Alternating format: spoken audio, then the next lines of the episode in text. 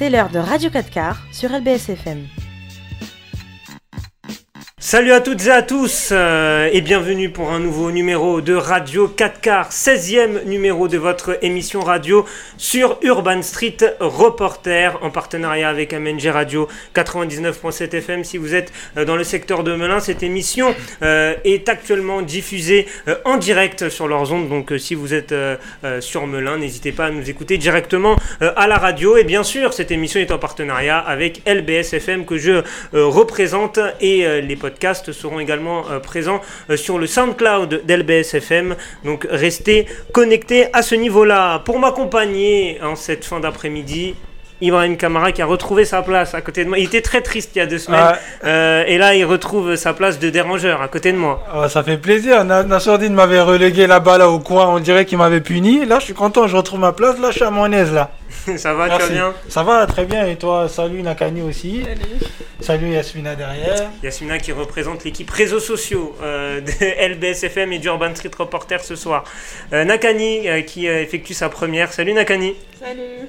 Alors, je veux juste parler juste devant le micro. Salut Comment tu vas? Ça va bien et toi? Ça va, ça va, on est très heureux de t'avoir. Euh, tu euh, fais partie de la grande famille d'Urban Street euh, Reporter qui grandit d'année en année, ça fait plaisir. Ça fait plaisir. donc, bienvenue Nakani. Et comme je le dis à tous nos nouveaux, il y a de la bienveillance ici, mis à part Ibrahim, bien évidemment.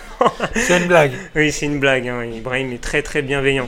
Euh, au programme de cette émission, euh, on va parler pour commencer des élections départementales et régionales et le fort taux d'abstention. Ibrahim va nous faire un petit point là-dessus et on débattra et on analysera ce phénomène d'abstention.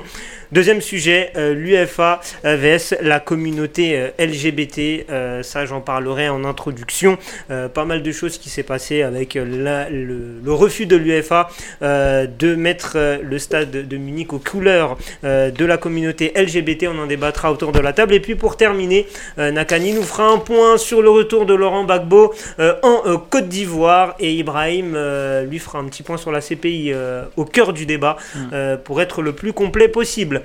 N'hésitez pas à nous suivre sur l'ensemble de nos réseaux sociaux, comme d'habitude, ça ne bouge pas. Euh, Urban Street Reporter sur euh, Facebook, USR euh, officiel sur l'ensemble des autres réseaux sociaux, Twitter, Instagram et Sport et Création. Pour le YouTube, sans oublier le site web USR euh, Urban Street Reporter.com. J'étais parfait, désolé. Voilà, euh, Ibrahim qui n'est pas au point, comme vous le voyez. Et euh, pour terminer cette longue introduction, euh, oui, parce qu'on voit qu'on a beaucoup de partenaires, les intros sont, sont assez longues. N'hésitez pas à suivre également LBSFM sur l'ensemble des réseaux sociaux, tout comme MNG Radio. Allez, on va démarrer l'émission sans plus attendre avec le premier sujet qu'on va évoquer, c'est les élections régionales et départementales. deuxième tour ce dimanche d'ailleurs. Ibrahim va nous faire un point sur l'abstention record qui a eu lors de ce premier tour de ces élections. Et oui, effectivement, euh, le 20 juin dernier, euh, on a assisté au premier tour des élections régionales et départementales. Si vous ne le saviez pas, ce n'est pas grave, vous n'êtes pas le seul. Donc euh, c'est tout à fait normal, puisque le grand gagnant de, cette, de ce premier tour n'est autre que l'abstention. Euh, qui, a, qui a battu le, le, record, hein. le précédent record du taux d'abstention qui était à 59% en 2009 a été battu avec plus de 66% d'abstention euh, euh, le 20 juin dernier. Et euh, ça, ça, bat un autre record aussi. Euh, C'est-à-dire que les dernières élections régionales, on a eu 50% d'abstention. De, Donc là, c'est la première fois qu'on dépasse le seuil de 60% en général. Et euh, les taux, ce, qui est, ce qui est vraiment très marquant, c'est que les taux d'abstention les plus élevés ont été observés dans les villes les plus pauvres. Quand tu regardes des villes comme Grigny, ouais. Roubaix, Stein, Garches, Légonesse encore, on dépasse les 80% euh, d'abstention. Et quand tu regardes d'autres villes encore comme la Courneuve, Neuve, euh, euh, Pierrefitte, d'autres, etc. Là, on a plus de 60, 70%. Et, si on regarde même par région, euh, la région Île-de-France, c'est quasiment 70% de taux mm. d'abstention. Je regarde dans la région Grand Est aussi, pareil, plus de 70%. Et ce qui est ce qui est très, ce qu'il faut noter dans, dans, dans, ces chiffres aussi, c'est le taux d'abstention chez les jeunes les 18-24 ans, ils mm. sont 88% à ne pas avoir euh, été votés. Mm. Et c'est ça, on se pose des questions, parce que là, on a 10 mois des présidentielles, et avec des taux d'abstention aussi élevés, on peut avoir euh, quelques inquiétudes. Ouais, euh, effectivement, Ibrahim, ça a été vraiment criant hein, cette abstention. C'est le grand vainqueur, on va dire, de ces, de ces élections. Comment vous l'expliquez, euh, les amis Alors, euh, moi, j'ai quelques pistes. Vous me dites euh, ce que vous en pensez. Est-ce que c'est le fait qu'il y ait deux élections en une, régionale et départementale Est-ce que c'est un problème aussi de calendrier par rapport à la crise sanitaire Est-ce que les gens sont encore en mode Covid Est-ce que c'est aussi un manque de communication Qu'est-ce que vous en pensez, Nakani C'est quoi ton analyse là-dessus Moi, ce que j'en pense, c'est que bah, il y a eu la fin des restrictions sanitaires. Donc euh, c'était un peu une euphorie euh, au niveau du peuple, tout le monde a commencé à plus sortir et euh, recommencer à vivre. Et je pense aussi qu'il n'y a pas eu beaucoup de communication vis-à-vis de ces élections et que les médias n'étaient pas vraiment monopolisés sur ça. Ouais. Ibrahim? Moi je rejoins totalement Nakani. Hein. je pense que la fin des, des règles sanitaires euh, y est pour quelque chose. Les gens ont plus la tête à profiter. Surtout que ce week-end-là, je crois qu'il faisait beau en plus. Ah, il faisait beau, il faisait très il faisait beau. Mm. Donc, euh, quand il fait beau comme ça, euh, ça fait, je sais pas, plus d'un an que tu as le masque, tu pas le droit d'aller au resto, tu pas le droit à signer à ça. Bah, c'est beaucoup euh, plus intéressant d'aller sur une terrasse parisienne que d'aller dans un bureau de, de, vote, quoi, tu vois. Donc, il y a ça dans un premier temps, à la fin des règles sanitaires. Et je pense qu'il y a un gros problème de communication aussi. C'est-à-dire que sur ces euh, sur les élections, on va dire, euh, régionales, départementales, cantonales, etc., les gens sont moins intéressés. C'est là qu'on observe les taux d'abstention les plus élevés. Donc je pense qu'il y a un travail à faire au niveau de la communication pour inciter les gens à aller voter. Mais au-delà de ça, je pense qu'il faut donner envie aux gens de voter. Aujourd'hui, les gens ils disent, OK, élection présidentielle, je vote pour le président de la République. Je sais clairement à quoi il sert. Mais départemental, régional, on doit, il y en a qui se posent la question, ça sert à quoi en fait? Je vote pour qui? Il sert à quoi? Il fait quoi? Encore quand c'est les députés, on comprend un peu, voilà, l'Assemblée nationale, etc. Mais là, régional, départemental, les gens ne savent pas. Les 18-24 ans, il faut leur en parler, expliquer c'est quoi le rôle d'un conseil départemental, c'est quoi le rôle d'un conseil régional, c'est quoi son importance en fait. Mm. Parce que parfois, ces gens-là peuvent être encore plus importants pour nous, citoyens, que euh, peut-être les députés, parce que c'est ceux qui sont beaucoup plus proches de nos réalités. C'est-à-dire que voilà, les départements, c'est un peu, c'est euh, c'est une échelle beaucoup plus petite. Euh, on va dire par rapport à, au rôle des députés par exemple. Mm. Donc du coup, si on comprend bien leur rôle, c'est des gens qui peuvent impacter directement le quotidien en positif, hein, bien évidemment. Donc je pense qu'il y a un travail à faire à ce niveau-là pour faire en sorte que les populations comprennent pourquoi c'est important d'aller voter pour n'importe quelle élection, au-delà des élections euh, euh, présidentielles. Euh, Nakani, je, vais poser la deuxième question. Est-ce que tu penses, malgré tout ce qu'a dit Ibrahim, et qui n'est pas faux du tout, mais c'est quoi ton avis sur ceux qui disent que ne pas aller voter, c'est une faute civique grave? Faute civique grave, je dirais pas ça. Mais ce que je dirais, c'est que c'est mieux de faire entendre sa voix. Parce que euh, c'est important de oui c'est important d'avoir son d'exprimer son avis même si euh, on peut voter blanc en plus hein. euh, on, peut voter blanc on peut avoir euh, deux, bulletins. Il y a de tout dans les élections. On voit de tout. Il y en a qui mettent plusieurs bulletins dans le dans le dans l'enveloppe. Toi Ibrahim c'est quoi ton avis? Est-ce que pour toi c'est une faute civique de pas aller de pas se déplacer pour aller voter? C'est quand même un droit. Il y en a qui se sont battus pour ça. Oui, il y en a qui se sont battus, mais bon, cet argument-là, moi, j'ai beaucoup de mal avec, tu vois, parce que si les gens ne vont pas voter, euh, c'est parce qu'il y a un désintérêt du politique, en fait. C'est-à-dire que les politiques ne répondent pas aux vraies questions euh, qui sont concernées, euh, qui concernent les, les populations. C'est-à-dire que quand tu regardes les débats, etc., on va te parler du voile, de l'islam, de machin, etc. Les gens, ils s'en foutent de ça. Quand tu as 18, 24 ans, tu t'en fous de savoir si ta voisine porte le voile ou je sais pas quoi. Tu as juste envie de faire des bonnes études, trouver un bon travail, etc.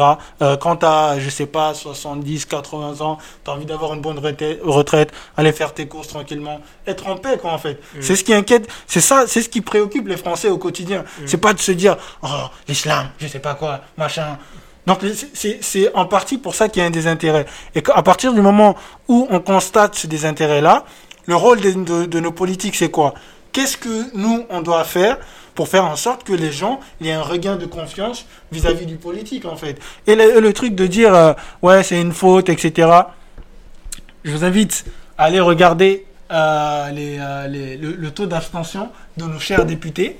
Hein, qui votent, qui sont censés voter des lois qui sont importantes pour nous, ils sont 577. Mmh. Nassourdine, tu vas regarder euh, sur les différentes lois votées, hein, tu vois le nombre de présents, c'est choquant. C'est-à-dire, ils sont 577. Parfois, tu as des votes où tu as 50 personnes, 60 personnes. Donc là, le taux d'abstention, il est euh, parfois à plus de 90%.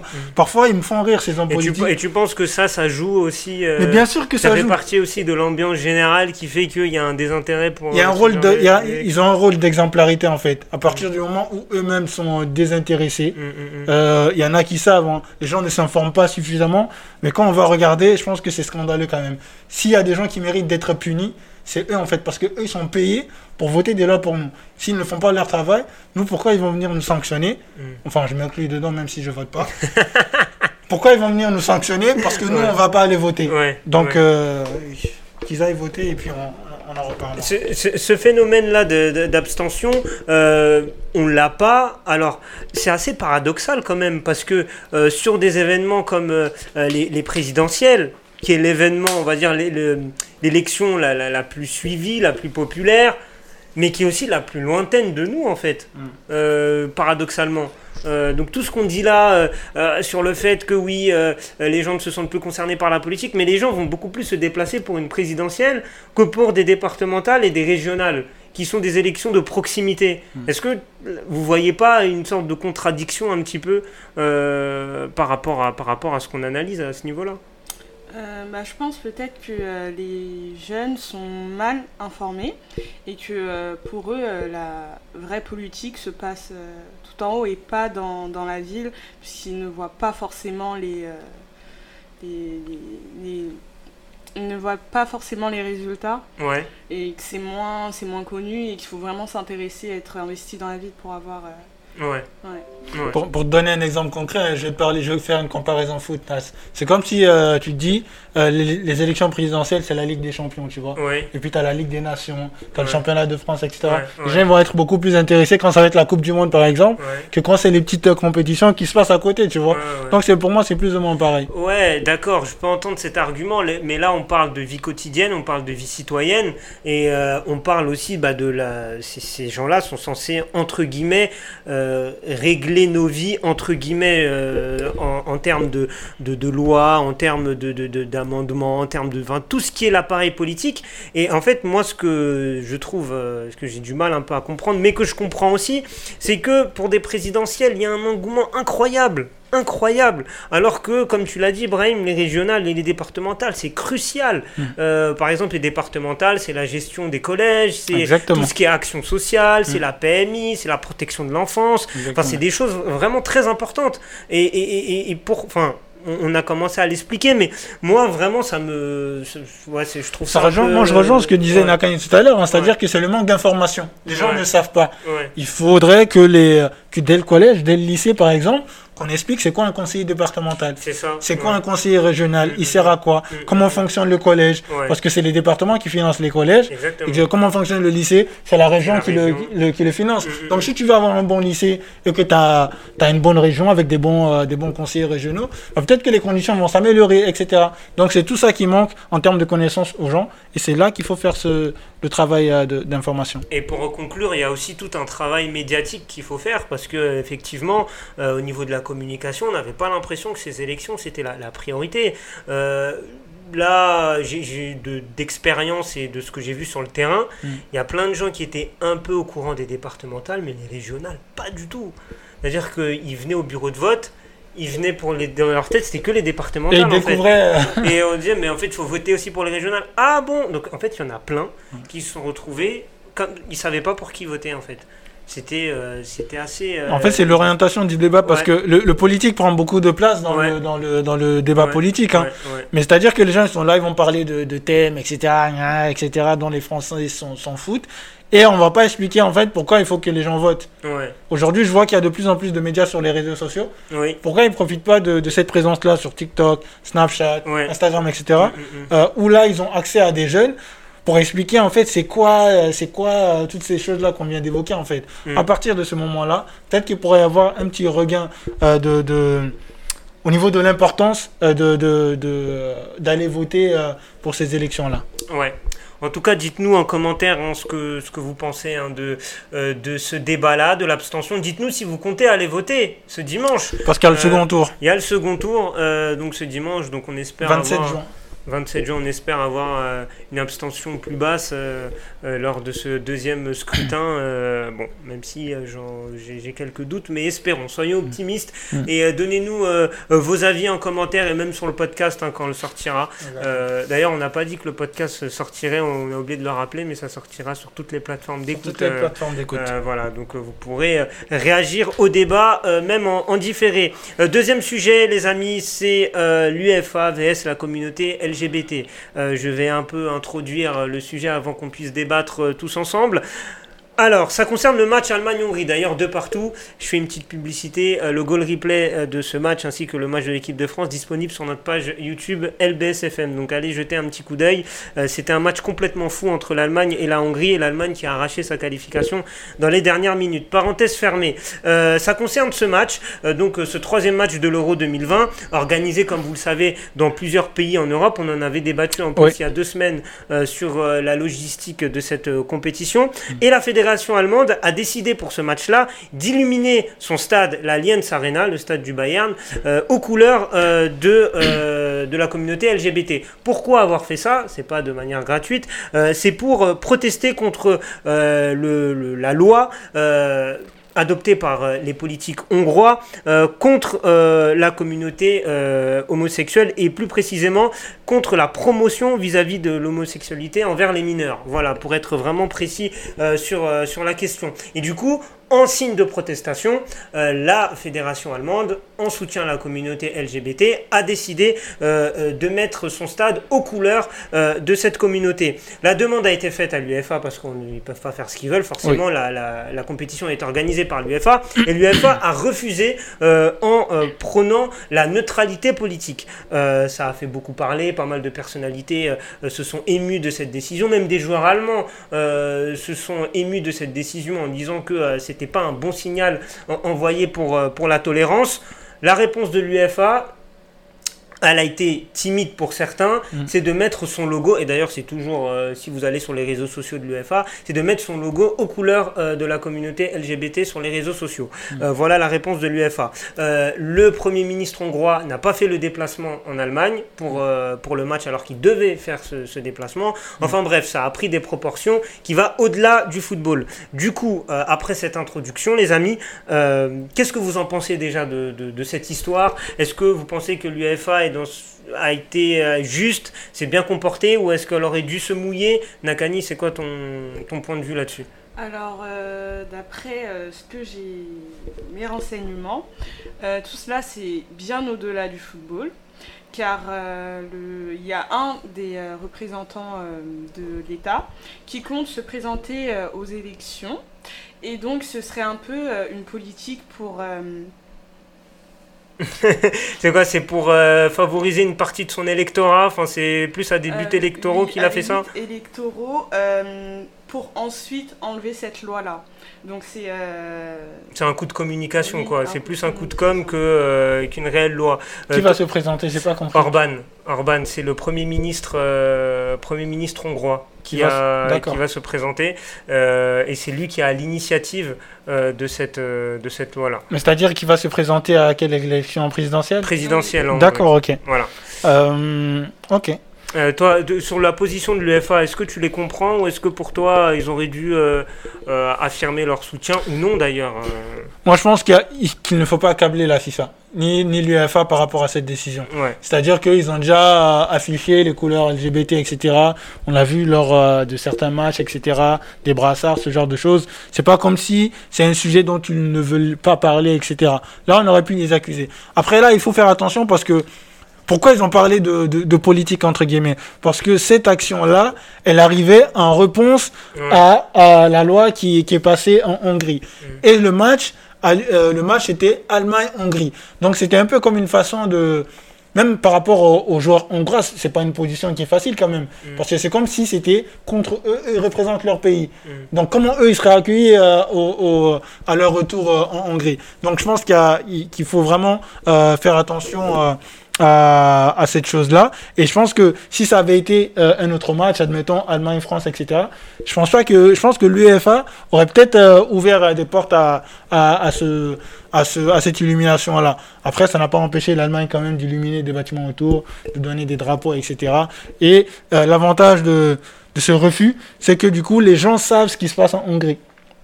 C'est la seule, c'est la seule avantage. Après, moi, je trouve dommage que les politiques s'en mêlent, machin, qu'on en fasse tout un plat. Si la France euh, veut, parce que j'ai vu qu'il y a le a secrétaire réagi euh, a ouais. réagi. S'ils veulent réagir, ben, prenez des sanctions contre la Hongrie si vous pouvez. Mm, Faites ce que vous voulez. Mais laissez euh, le, le, le sport tranquille. L'UEFA, FIFA, ils ont déjà fait des choses contre le- l'homophobie, etc. Donc, euh, il n'y a pas besoin de les accabler. C'est juste que c'était malvenu, en fait. Mm, mm, mm. Sur un autre match, ça aurait pu le faire. Mais là, sur ce match-là, c'était très délicat pour eux. Nakani, t'es d'accord avec Ibrahim? Faut pas accabler l'UEFA et la, et la FIFA Euh, ou... Moi, je, oui, je suis totalement d'accord avec ça. Je pense qu'il faut plus accabler euh, le gouvernement. Euh, D'ailleurs, je ne sais pas si vous savez, mais la majorité euh, des députés qui ont voté cette voie-là étaient euh, eux-mêmes homophobes. Et donc, euh, Homosexuel ou homophobe homophobes. D'accord. Ils étaient homophobes, euh, donc euh, je ne sais pas aussi si vous savez aussi, mais euh, en Hongrie, il y a euh, une sorte de euh, propagande vis-à-vis de tout ça. Euh, par exemple, ils ne peuvent pas venir en France car ils pensent qu'il y a beaucoup de terroristes.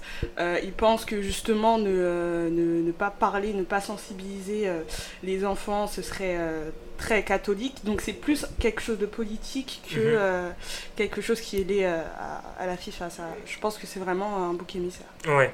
Euh, je suis assez d'accord avec vous. Enfin, Mm. euh, globalement, c'est vrai qu'en en, en me renseignant un petit peu sur, sur ce qui s'est passé, ouais, j'ai trouvé qu'on était un peu trop à charge sur l'UEFA. Ah, euh, qui n'est pas toute blanche, mais en tout cas sur cette affaire-là, euh, c'est difficile de, de leur donner tort, sachant effectivement que c'est une réponse à euh, une action politique euh, de la Hongrie. Donc euh, l'U- l'UEFA n'a pas à s'immiscer euh, euh, politiquement euh, là-dessus. Euh, et du coup, sur le positionnement des joueurs, euh, notamment des joueurs allemands euh, qui euh, euh, ont euh, un peu fustigé l'UEFA, l'UEFA qui est un peu euh, euh, dans, dans l'œil du cyclone avec ce qui s'est passé avec la Super League.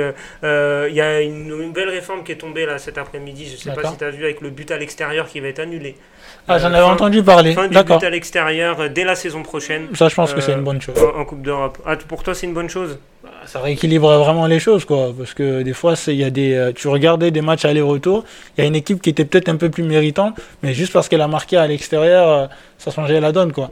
Et c'est- l'un des arguments qu'a avancé la UEFA, en plus d'un autre argument qui est que des fois, bah, on était face à un petit peu des calculs d'apothicaire dans des matchs, Clairement. où notamment les matchs allés étaient moins spectaculaires que Exactement. les matchs retour, Ouais. euh, parce que voilà, l'équipe ne voulait pas prendre de but à l'extérieur. Ouais. Euh, mais en tout cas, tu as un avis très minoritaire, parce que ça râle un peu euh, côté fan de foot, euh, qui, qui commence déjà à être nostalgique du but à, du but à l'extérieur. Il y a, y a- a des, il y a des propositions qui, qui sont dans, qui vont dans le bon sens hein, pour le football, mais, mais pour moi, celle-là, c'est, ça va être euh, une, euh, une progression, quoi, de, d'annuler ce but à l'extérieur. Ouais. Je pense qu'il est pas, s'il y avait ça il y a quelques années, les Parisiens auraient été contents.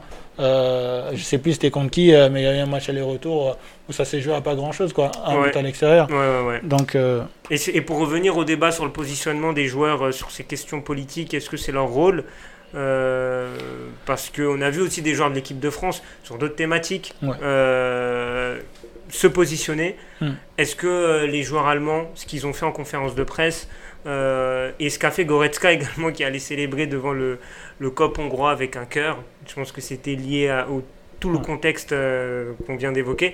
Est-ce que euh, vous êtes d'accord pour que les joueurs se positionnent euh, euh, sur ces questions-là je- sociétales?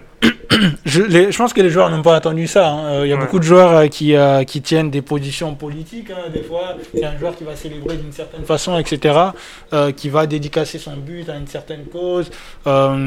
Et puis, les- quand tu regardes les, certains grands joueurs aujourd'hui, ils sont engagés dans certaines causes. Tu regardes Griezmann, il est engagé sur tout ce qui est lutte contre l'homophobie, etc. L'homophobie, le racisme, il est. donc, moi, ce qui me gênait un peu dans ces débats, c'est que les gens ils étaient souvent dans la comparaison avec la lutte contre le racisme.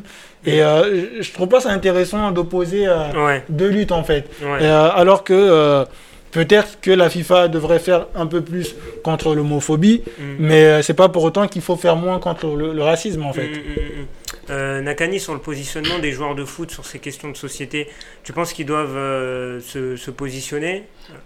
Oui, je pense que c'est une manière de faire entendre euh, leur voix. D'ailleurs, ils ont beaucoup de fans, beaucoup de un large public, donc c'est très intéressant. Ça me fait penser à Cristiano Ronaldo qui euh, s'était positionné par rapport au conflit israélo-palestinien à travers, puisqu'il est il fait de la publicité pour les marques, la marque Coca-Cola et il avait publié Oui, c'est très bien de boire de l'eau un peu euh, et pas du soda, un peu un clin d'œil. Et euh, ça, ça a vraiment euh, fait polémique. Donc c'est, je trouve que c'est, intéressant. Ouais, j'ai, bah, très, très bon parallèle avec Cristiano Ronaldo justement. Alors c'est pas une question de société aussi grave que, que les sujets qu'on a évoqués, mais c'est des sujets quand même liés à la nutrition. et ce qu'a fait Cristiano Ronaldo, il a fait perdre 4 milliards d'euros à l'action Coca-Cola après avoir fait ce geste-là. C'est quand même dingue, Ibrahim, de voir comme un sportif de haut niveau, une star mondiale comme Cristiano Ronaldo, ah, a de l'influence sur l'économie mondiale. Ah, Cristiano Ronaldo, c'est ça, c'est des vrais influenceurs. Hmm. C'est-à-dire qu'il fait un geste, euh, ça a un impact de, de, de, de, fou, quoi. Donc, s'il y a des, si des joueurs comme ça sont engagés sur euh, des causes hein, qui peuvent être euh, la lutte contre l'homophobie, par exemple, c'est que du, c'est que bénéfique pour, pour ces, pour ces communautés-là. Après, on parle de Cristiano Ronaldo, hein, c'est l'homme le plus suivi de, de la Terre sur, sur les réseaux sociaux avec plus de 300 millions d'abonnés, je crois. Donc, c'est Cristiano Ronaldo, qu'est-ce que je te dis Et euh, d'ailleurs, l'UFA qui n'était pas contente après ce qu'a fait. Parce que du coup, ils sont obligés de rembourser Coca-Cola. Bah, on comprend, hein, c'est les sponsors. Mais après, il faut se mettre dans la position des joueurs aussi. Tu es là, tu fais la promotion de quelque chose que toi-même, en tant que joueur, tu n'es pas censé euh, euh, consommer, quoi, qui n'est pas bon pour toi. Donc, à un moment donné. En plus, ils sont pas tellement consultés sur les, ah bah, partenariats que l'UFA fait avec les, les, entreprises privées, que ce soit Heineken, on a vu avec Pogba également. Ça a fait moins de bruit, mais ça aussi, ça, ça a fait parler. Euh, Coca-Cola, euh, et même j'ai vu TikTok était euh, maintenant sponsor de l'UEFA Euro 2020. Ah, ça TikTok, incroyable. C'est fou, hein. c'est dingue. C'est dingue. Ah, c'est la nouvelle économie, c'est les nouveaux sponsors.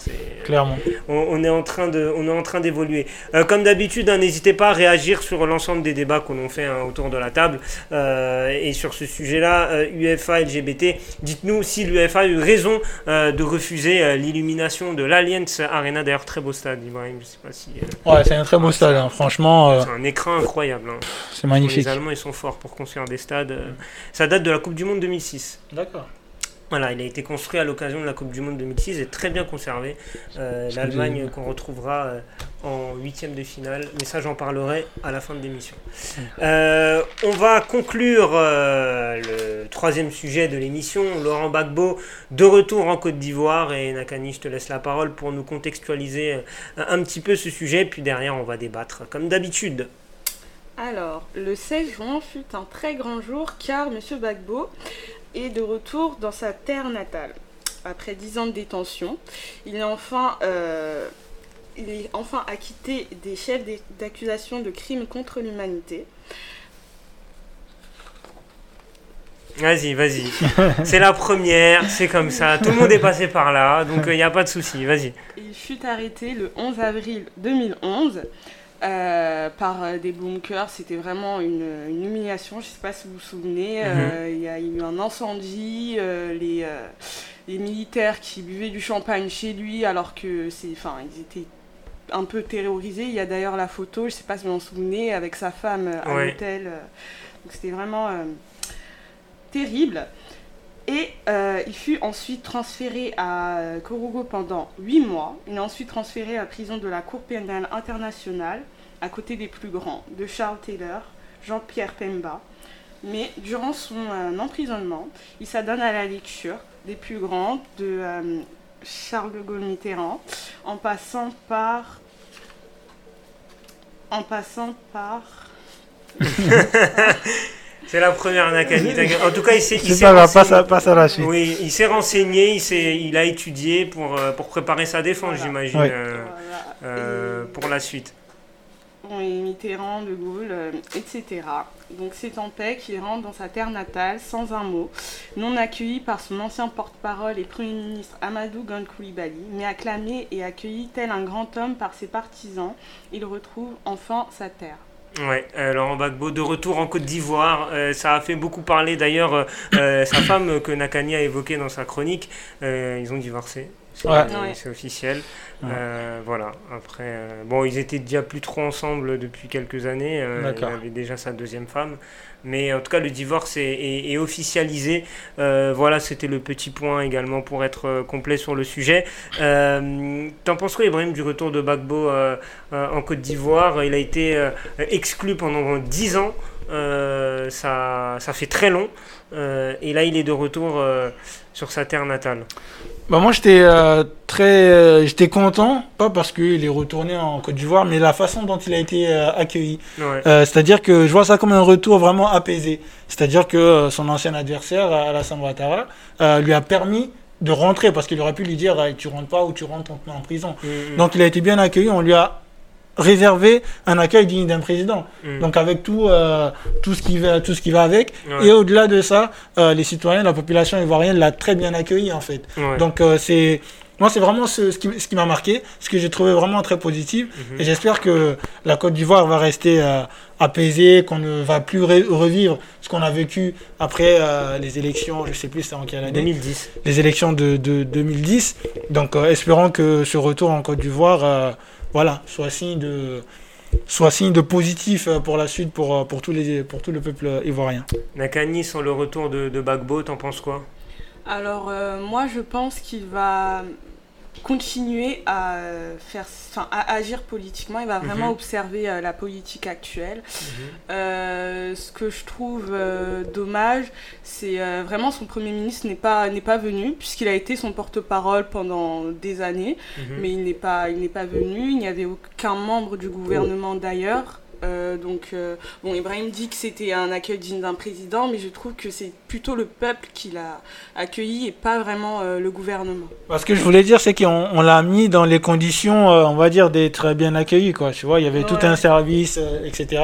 Donc, c'est c'est plus en ce sens-là que je me dis que Ouattara, il a, voilà, il a respecté, entre guillemets, tu vois, en tant que quelqu'un, malgré qu'il s'est passé des choses hein, en, en 2010, qui a quand même servi à la, la Côte d'Ivoire, quoi. Et ça, c'est respectable. Et c'est ce qu'on veut voir dans nos pays, en fait. Mm. De nous voir euh, unis malgré euh, les différends qu'on peut avoir. Nakani a dit quelque chose d'intéressant euh, par rapport à son retour politique. Quel rôle tu penses qu'Ibrahim il pourrait avoir euh, Est-ce que ça va être un opposant euh, qui pourrait se présenter dans une élection dans les années à venir?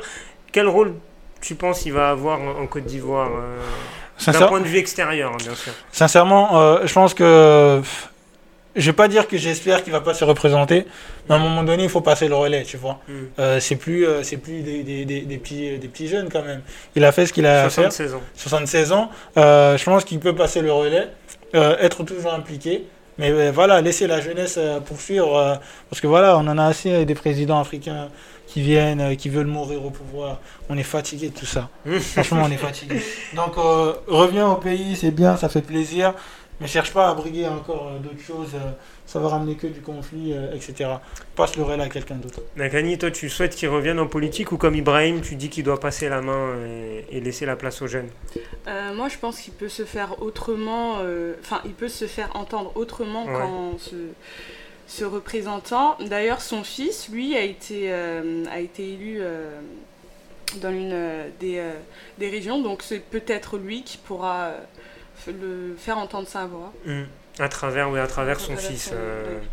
Euh, Ibrahim, un point sur la CPI parce que euh, il a été incarcéré là-bas. euh, Enfin, en tout cas, il a été jugé par cette par cette institution pendant de nombreuses années. Euh, Est-ce que tu peux nous faire un point là sur ce sur cette CPI Qu'est-ce que la CPI Ouais, euh, pays, euh, moi, qui me, qui me dérange un peu, hein, parfois, hein, qui dérange pas que moi. Ouais. Euh, pour, pour résumer brièvement, hein, la, la CPI, c'est une cour pénale internationale qui, a, Ouais. qui a été créée pour des personnes qui ont commis les crimes les plus graves, Ouais. touchant, d'après la définition de la CPI elle-même, l'ensemble de la communauté internationale. On pourrait s'interroger de, mais qui est cette communauté internationale? Donc, euh, normalement, c'est pour des personnes qui ont commis des, des génocides, euh, crimes contre l'humanité, vraiment des crimes de guerre euh, très très graves. Et pour euh, recontextualiser, euh, c'est quelque chose dont on a commencé à penser après euh, ce qui s'était passé en ex-Yougoslavie. Il y a eu des tribunaux spéciaux qui ont été mis en place pour juger ces, ces- ces- des, les personnes qui étaient coupables de crimes contre l'humanité. Et après, en 98, euh, on a créé, il y, a, y a eu le traité de Rome euh, qui, euh, qui a été signé par 160 États, euh, dont beaucoup d'États africains. Sauf que euh, tous ceux qui ont signé ce traité euh, n'ont pas ratifié ce traité. Petite précision, en fait, quand on signe un traité, euh, on ne peut l'appliquer, enfin, il ne peut être applicable qu'à nous que si on le ratifie. Ouais. Ratifier, en gros, c'est faire passer à l'Assemblée nationale, voilà, qu'on valide. À partir de ce moment-là, c'est OK. Le problème, c'est qu'aujourd'hui, il y a des gens qui font la même chose que ce qui, s'est- que ce qui se passe dans beaucoup de pays africains.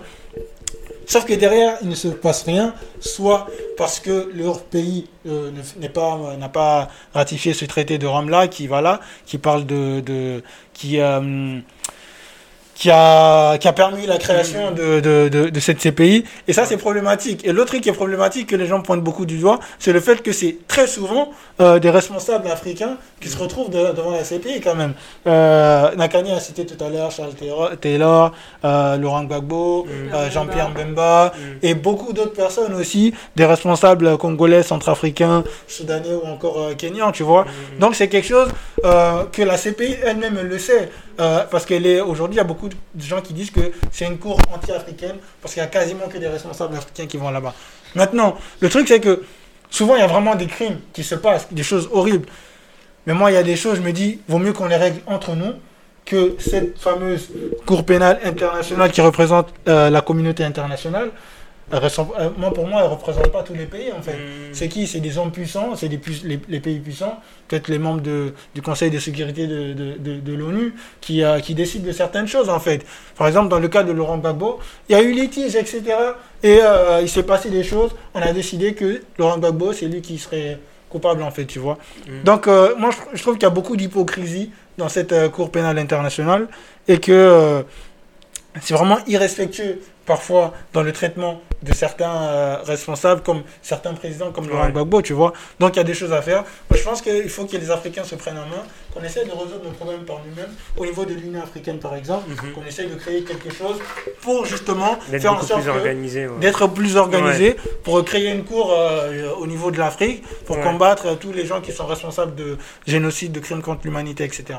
Nakani, sur cette CPI, ce qu'a dit Ibrahim, est-ce que tu le rejoins ou tu as des choses à ajouter Je le rejoins totalement. Euh, D'ailleurs, euh, Alassane Ouattara a, euh, été le commanditaire d'un massacre de 800 morts par la RF RFCI, dont il a fait un coup d'État. Je n'ai pas, je n'ai pas l'année. Et euh, bah, il est toujours à la tête, il n'a pas été jugé, il n'a pas, euh, enfin, il a- il n'a vraiment rien eu. Or que euh, bah, d'autres personnes, pour moins de preuves, ont été incarcérées durant 10 ans. Donc je trouve que c'est pas, c'est vraiment pas juste. Et d'ailleurs, l'ancienne, rappelle-moi son nom s'il te plaît, l'ancienne, euh, euh, celle qui a, qui a quitté il y a pas longtemps la, la CPI. Euh, L'ancienne présidente Oui, J'ai- euh, j'ai la pas- J'ai pas, j'ai pas son nom. Ah oui, je. je Mais je effectivement, oui, il y, avait une, euh, une africaine qui avait été élue à la tête. Ouais. Oui. Elle justement disait que euh, ces accusations-là, comme quoi c'était uniquement pour euh, les Africains, c'était un peu pour discréditer euh, ce- cette cour-là. Mais euh, je suis du même avis qui, qui, qui Si c'est Ouais. vraiment euh, international, ça devrait concerner tous les pays et pas incarcérer uniquement des représentants euh, des États africains. Ouais, euh, dites-nous ce que vous en pensez hein, sur, euh, sur le retour de Bagbo et sur la, et sur la CPI. Euh, en tout cas, Bagbo qui a été acquitté, on l'a dit, et qui euh, retourne en Côte d'Ivoire, qui revient euh, en Côte d'Ivoire, et on verra comment il va s'impliquer politiquement aussi. hein. on va voir si euh, euh, soit il va les déléguer à son fils, comme a dit Nakani, ou si bah, il va se mettre complètement en retrait euh, de, de la vie politique. Ce sera intéressant d'observer tout ça. Euh, pour terminer l'émission, quelques petites informations en bref. Euh, on va commencer par euh, le Covid, hein, toujours et encore. Ça fait toujours l'actualité, le Covid. Ouais. Euh, alors, c'était la fin des restrictions depuis le 20 juin, euh, d'ailleurs, date des élections départementales. Ceci peut-être explique cela également? Euh, mais il y a le variant Delta qui fait trembler euh, l'État français, Euh, le variant Delta qui est massif dans les Landes. Euh, 70% des contaminations concernent le variant Delta et Jean Castex s'est exprimé aujourd'hui pour dire qu'il y aurait des possibilités de restrictions locales. Donc il va falloir suivre ça de très près. J'ai très peur là que on a kiffé deux semaines et puis allez, Euh, rebelote le confinement, rebelote le Faut s'attendre à des euh, surprises à la rentrée. Ouais, là c'est ça sent pas très bon là avec ce variant euh, Delta.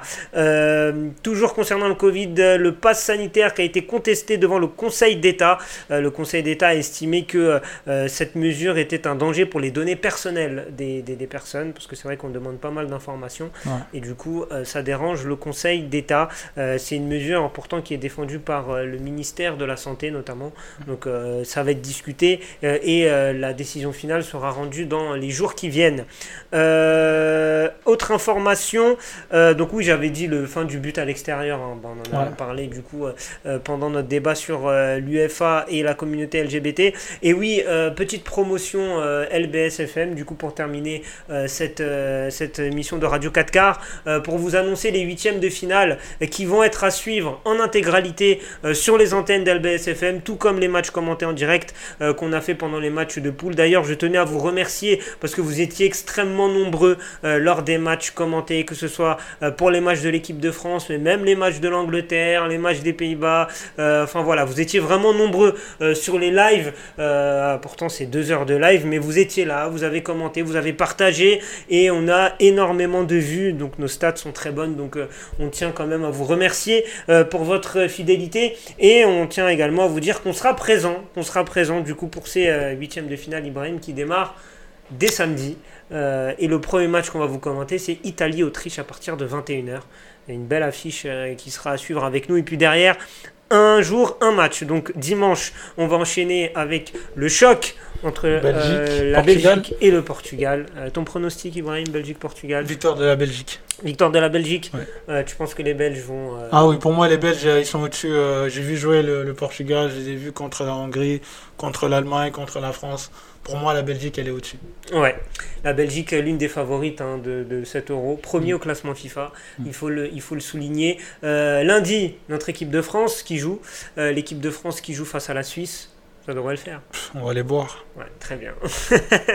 Et pour terminer, euh, mardi à 18h, autre choc euh, très intéressant. Allemagne-Angleterre Allemagne-Angleterre. euh, Angleterre-Allemagne. Angleterre-Allemagne, ça va jouer à Wembley. Les Allemands, ils t'ont pas rassuré hier, non Non, pas du tout. Je pense que là, les Anglais, ils vont passer face aux Allemands. Ah, les Anglais, ils t'ont rassuré, ils t'ont plus Ils m'ont pas plus rassuré, mais je les vois plus passer parce que euh, il y a eu beaucoup plus de, de manquements. De, les Allemands devant le but, ils ont manqué d'efficacité, je trouve. Ouais. Et euh, bon, je pense que ça va peut-être finir en match nul, mais qu'au final, les Anglais passeront. Surtout qu'ils sont à domicile. Ouais, ils sont à domicile. C'est la seule équipe qui va jouer ces, tous ces matchs-là à, do- à domicile euh, si euh, ils passent les tours. Euh, donc euh, sacré avantage pour les Anglais. Dans cet Euro d'ailleurs, ça a fait grincer des dents pas mal de Mm. Pas mal de- d'observateurs du foot. Ouais, Chose que je je peux comprendre, euh, effectivement. C'est la fin de cette émission. Merci Nakani euh, pour ta première. Euh, merci Ibrahim, Merci à toi, euh, merci le dérangeur.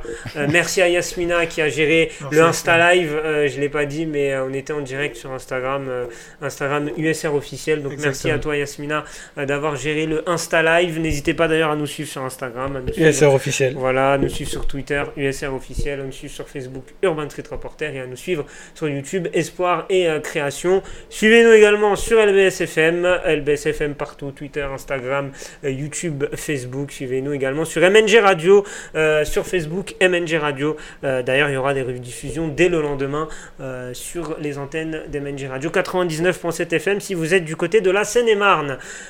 C'est la dernière de la saison, euh, j'en profite pour le dire également. Euh, dernière émission Radio 4 quarts de la saison, donc euh, fin de cette première saison de Radio 4 quarts. Euh, voilà. Donc qu'est-ce que tu en as pensé, Ibrahim, de cette première saison de Radio 4 quarts, toi qui as fait toutes les émissions? Tu en as fait plus que moi même. non, c'était intéressant. Ça fait plaisir de, de reprendre. hein. On nous avait connus avec, avec Radio, avec, L'œil du SR. Ouais. donc qui marchait bien et qui Ouais. Voilà. Et du coup là ça fait plaisir de reprendre avec un nouveau format beaucoup plus radio. Et euh, là avec l'installation dans les locaux euh, d'LBSFM et euh, je pense que pour la rentrée on vous prépare de belles choses encore Exactement, on vous prépare de belles choses en termes euh, de sujets, en termes de réalisation aussi. Je pense qu'il y aura pas mal de, de nouveautés et ce sera déjà euh, beaucoup plus euh, fluide au, euh, au niveau visuel. Donc on vous prépare vraiment de belles choses pour la rentrée. Merci de nous avoir suivis durant toute cette saison. merci beaucoup Euh, voilà, merci à tous, merci à tous ceux qui nous suivent sur Instagram notamment. Je sais qu'il y a pas mal d'abonnés qui viennent là de semaine en semaine. Merci de nous suivre et puis on se donne rendez-vous dès septembre pour la saison 2 Exactement. Exactement. de Radio 4 Car, toujours sur les antennes d'LBS FM en partenariat avec Esport et Création et Urban Street Reporter. Voilà, j'ai fait cette longue introduction, j'ai terminé. Je peux euh, souhaiter la bonne soirée à tous. Ah, c'est Bonne soirée à tous. hein, c'est- il faut- Bonne soirée. Voilà, il faut truc. Bonne soirée à tous et euh, dernier truc, rendez-vous samedi 21h euh, pour le match entre l'Italie et l'Autriche. Salut à tous. Au Salut.